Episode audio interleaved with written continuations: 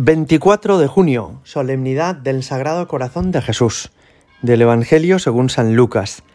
En aquel tiempo Jesús dijo a los fariseos y a los escribas esta parábola. ¿Quién de vosotros que tiene cien ovejas y pierde una de ellas, no deja las noventa y nueve en el desierto y va tras la descarriada hasta que la encuentra? Y cuando la encuentra, se la carga sobre los hombros muy contento, y al llegar a casa reúne a los amigos y a los vecinos y les dice, Alegraos conmigo, he encontrado la oveja que se me había perdido. Os digo que así también habrá más alegría en el cielo por un solo pecador que se convierta, que por noventa y nueve justos que no necesitan convertirse. Palabra del Señor. Hoy celebramos una fiesta muy hermosa que es la del Sagrado Corazón de Jesús, una fiesta que nos pone en el centro de nuestra fe, en lo que es más relevante para los católicos. Nosotros no solamente pensamos que Dios existe, sino que al mismo tiempo sabemos que Él se hizo hombre, que vino a nuestro mundo y que después de morir y resucitar, vive para siempre.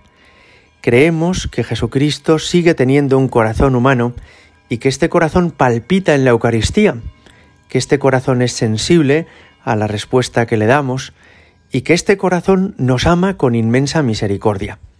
Todo esto es lo que celebramos en la solemnidad del Sagrado Corazón de Jesús. El corazón es, como todos sabéis, no solamente una víscera de nuestro cuerpo, sino que el corazón es lo que identifica la identidad de una persona. Somos lo que somos no tanto por el tamaño de nuestros pies o por el color de nuestro pelo, sino por lo que hay en nuestro corazón.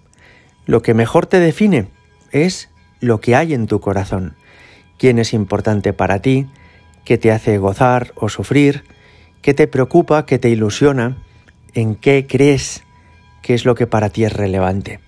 Pues bien, Dios ha querido tener un corazón humano al encarnarse, al hacerse de nuestra naturaleza humana, y por tanto el corazón de Jesús es donde residen todas las riquezas de Dios y todas las gracias que Él quiere darnos.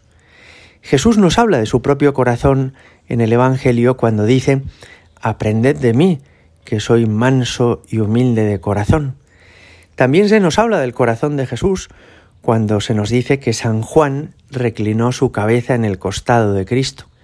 Y cuando se nos dice que Santo Tomás, que no había creído en la resurrección del Señor, fue cuando lo vio, Jesús le dijo, Trae tus dedos, mételos en mis llagas, trae tu mano, métela en mi costado.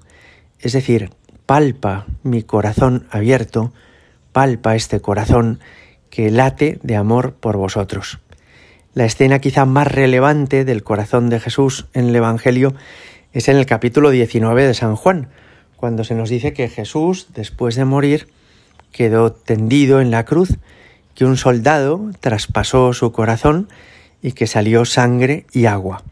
Y entendemos que es que el corazón de Jesús se ha convertido para nosotros en un manantial, manantial de agua que purifica, manantial que nos comunica la vida divina, la misma sangre de Cristo que en nosotros va transformándonos a su imagen y semejanza. Hoy escuchábamos en este Evangelio de San Lucas otro pasaje que nos ayuda a entender cómo es el corazón de Jesús, que es este de la oveja perdida. Jesús dice que un buen pastor, cuando tiene cien ovejas y se le pierde una, deja las noventa y nueve para buscar la oveja perdida.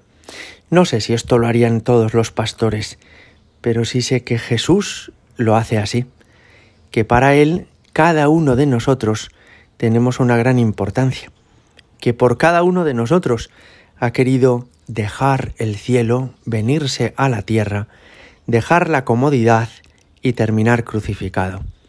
Somos para Él oveja perdida, que Él quiere cargar en sus hombros, como cargó la cruz, que Él quiere apasionadamente, a quienes el Señor nos quiere entrañablemente. Pues fijaos que Jesús dice, alegraos conmigo, he encontrado la oveja que se me había perdido, de modo que Él no es frío ni insensible, sino que hay en su corazón alegría y también compasión y también dolor por los que pierden o perdemos a veces el camino. En esta fiesta del Sagrado Corazón, que es tan importante además en el Cerro de los Ángeles desde donde os hablo, vamos a pedirle al Señor la gracia de caer en la cuenta qué bueno es con nosotros, cuánto nos quiere, cuánto le importamos. A lo largo de todo el día de hoy tendremos en este lugar, en este santuario del corazón de Cristo, varias Eucaristías, alguna de ellas con el Señor Obispo, porque este día es un día de fiesta grande en este lugar. Y aquí recordamos que la entraña de nuestra fe, que el centro de la vida cristiana es esta, caer en la cuenta de que Dios no solo existe, sino que además es muy bueno, tiene corazón de buen pastor. Gloria al Padre y al Hijo y al Espíritu Santo, como era en el principio, ahora y siempre, y por los siglos de los siglos. Amén.